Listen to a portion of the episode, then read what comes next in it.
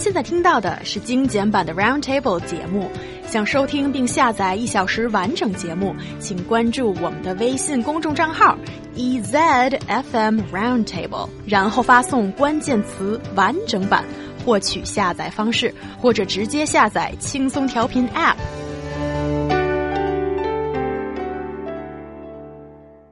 AlphaGo's win over one of the world's best Go players has got us wondering about which direction artificial intelligence is heading. Will robots beat humans in areas beyond playing an ancient chess game? Or have they already done so? IT industry heavyweights Jack Ma, Lei Jun, and Mark Zuckerberg have offered their views on the prospects of artificial intelligence at the China Development Forum in Beijing just a couple of days ago. So, guys, where are we at right now in terms of artificial intelligence development? Well, in terms of uh, the story you just mentioned, uh, we're talking about the computer program AlphaGo, which uh, plays the game Go. Um, and it played uh, the game a best of five series against the Grandmaster Lee Se-dol from South Korea, who is uh, the one of the greatest, or the best, I think, uh, player of the game in the world. Mm-hmm. And the machine won 4 1 in uh, in the final match of the There best was one victory series. from yeah. the human side. one victory. 4 1. It's not a great stat for for the human Ugh. side, is it? So, uh, the AlphaGo um, c- program has uh, the capacity of learning for itself and learning new strategies as the game goes on. So, even if you begin by beating it, it can learn how you play, learn, you know, your moves, um, the the way you think as a, as a player, and oh, uh, develop strategies to beat you. I'm sorry, I'm sorry, I'm sorry. I'm just repeating the facts. Your very words has set, you know, chills up my spine. Liu Yan, how do you feel about the situation? Okay, this is really quite scary, I have to say, uh, because as Nick mentioned, the victory uh, was actually four one, but because it was three out of five. Best of five. So as long as you win three, then you already nailed the final victory. And as it turned out, AlphaGo won three in a row. So some people were speculating that you know, AlphaGo actually threw one game in there just to make humans look better. And because he happened to lose the fourth one, you know, the one after three in a row, I, I do also believe that it, it was possible. He kind of just threw that away. And now that you already have one on the on the scoreboard and the final one, I can play my uh, real according to my real ability again. So he won the fifth one again. So and it was four one. Again, you've scared me a second time as the way you refer to Mr. Robot AlphaGo, you used he.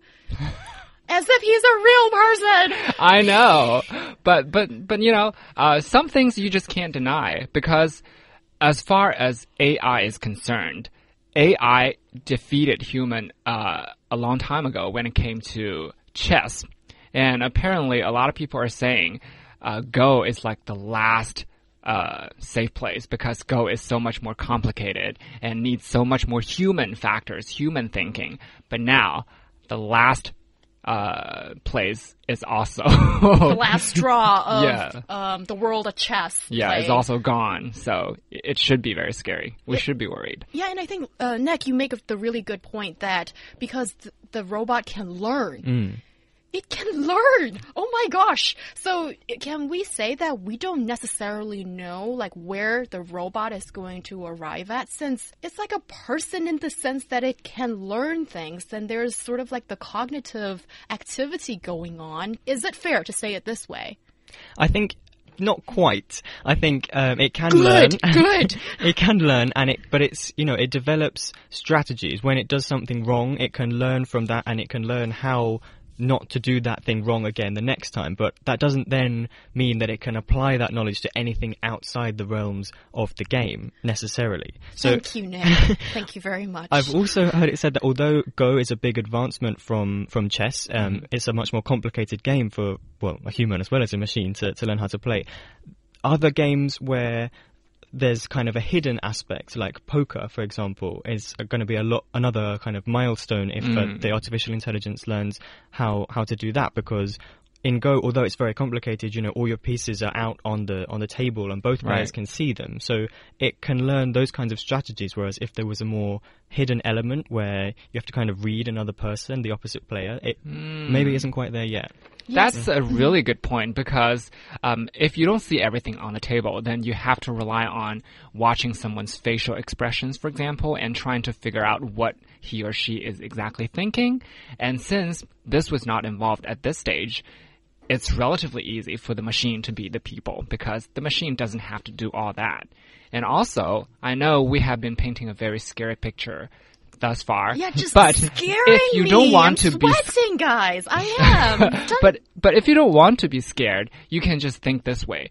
Because at the end of the day, AlphaGo is still just a computer program, and who designs that program? Humans.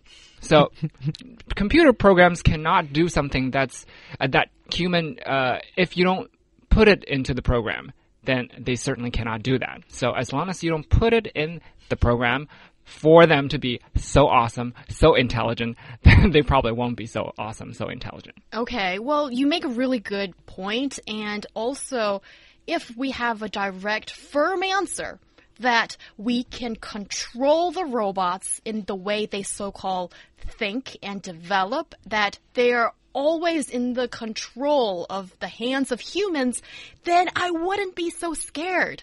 But the reason why people like myself who don't know very much about technology and is very happy to sleep in my cave without any advanced technology at my hand. I'm happy to live like that, all right?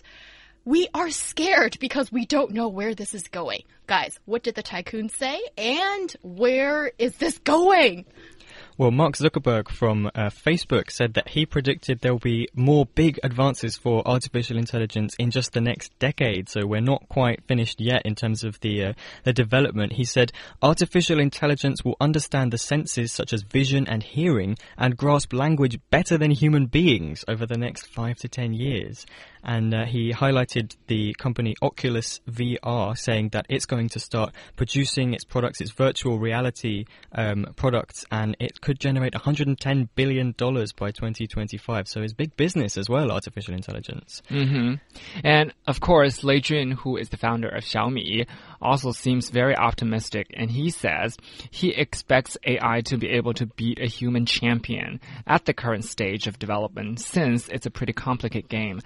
And he also said that um, uh, now that we already see AlphaGo beat human beings, um, you can expect that this will um, att- attract more capital and talent uh, to the AI sector. So obviously, um, it will be more developed even in the future. But yeah. One for Yu Yang, Jack Ma says, There's no need for human beings to fear the machines. He says, Machines will be stronger and smarter than human beings, but they will never be wiser, because wisdom, soul, and heart are things that only human beings possess. Isn't that beautiful?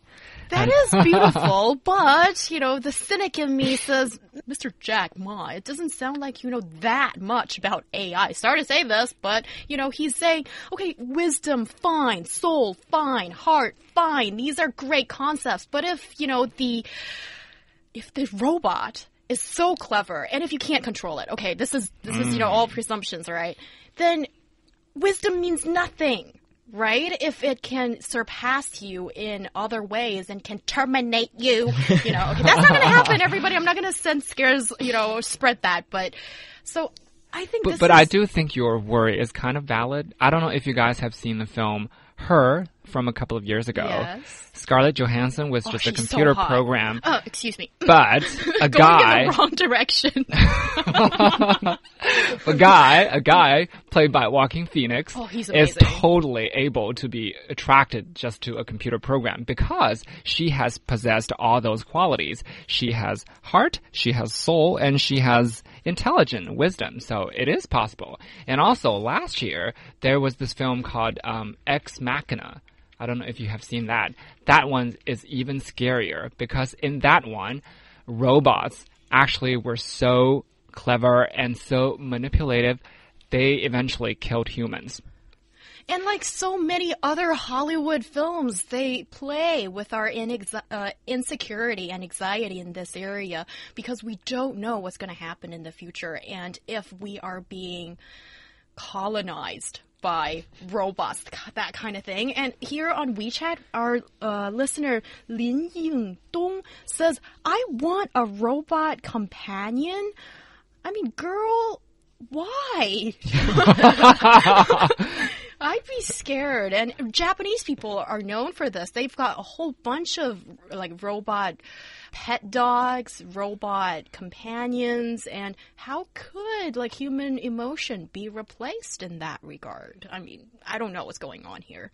No, it is a it is a definite um, a definite area that you can easily see why people are scared uh, of it. I think uh, the more we have this conversation, the more I'm falling into that camp as well. I think, but uh, it's uh, it's an interesting one that someone said they would like a, a robot companion because yeah, uh, I, mean, I mean, what kind of companionship are, are we? Just someone just to sit in your house and like to talk to? Can it talk back? Or, uh, or what, what? This might be off topic, but um, you know, you know what this reminds me? It just totally reminds me of the Da Bai character from Baymax. Big Hero. Yeah, Baymax from Big Hero Six. Maybe she was thinking about Hmm. a robot companion like that. That would be adorable. I would want one like that as well. Okay, well, all right. Well, I'm happy to be your friend, Liu Yan. All right, I'm, human I'm your- being. yeah, mm. like your blood and flesh, real person. Yeah, that uh, would be the best. However, a robot could be very cuddly, which not necessarily, you know, human beings can do. What? You think a robot is cuddlier than a human than being? Human beings? No, no, no. Yan, what's I'm going thinking. on? I'm, I'm thinking about Baymax in particular. Yeah. Okay, Baymax is cute. Yeah. But, but yes, I think the ultimate worry for people is um, whether this technology can be controlled by people. And uh, scientists out there, that must be the bottom line that um, I think is, is really needed here. And just quickly, and before we go on to the next topic, guys, um, a lot of people are saying that so many jobs are just going to be taken over by robots. And I think a couple of months ago on this show, we talked about that even some of the news stories, but news stories, all right, only reporting news without much of a human touch. Those kind of stories have been written by robot journalists. if Nice we can point call there. them that. We're still safe for now. Are here. we? Are we? so, what are the jobs that you think are just going to disappear from the job market for humans? Well, I think if uh, a job requires a lot of data or to be processed or a great deal of routine to be repeated, then this job probably will be taken over by robots because it's relatively easy. However, if this job requires a lot of creative input, for example, if you are an artist, I don't think that would be easily replaceable by any robots anytime soon. So it really depends on the quality or the the specific requirements of the job. Mm, yeah, anything, any kind of job where you perform a repetitive kind of continuous action throughout the day and it doesn't change that much is something that a robot can, I mean, probably do better in a lot of cases because they're so, you know, quick and efficient and also you don't have to pay them. So, uh, Yeah, so you don't need to pay for them, but you need to charge the battery, probably. Keep them connected to uh, electronic sockets and those kind of things. And yeah, um, our WeChat listener, Jessie, has something pretty smart to say regarding this topic. Uh, she says the post uh, about the list of jobs that will easily be replaced in the future by robots has gone viral on WeChat right now and like accountants, security guards, cleaning jobs and delivering jobs, these things might have no place for humans in the future. But what distinguishes us from robots is that we as human beings are able to feel stuff. We are not emotionless. So she holds this slightly positive view that is, so there's a, still a place for humans, and as long as humans are in the control mm-hmm. position, but it's going to be hard to defend that position if the technology is that advanced, I think. And I think it's one of those um, high grounds we have to guard as humans. And uh, she said, just like what Liu Yan has mentioned earlier, that the movie Her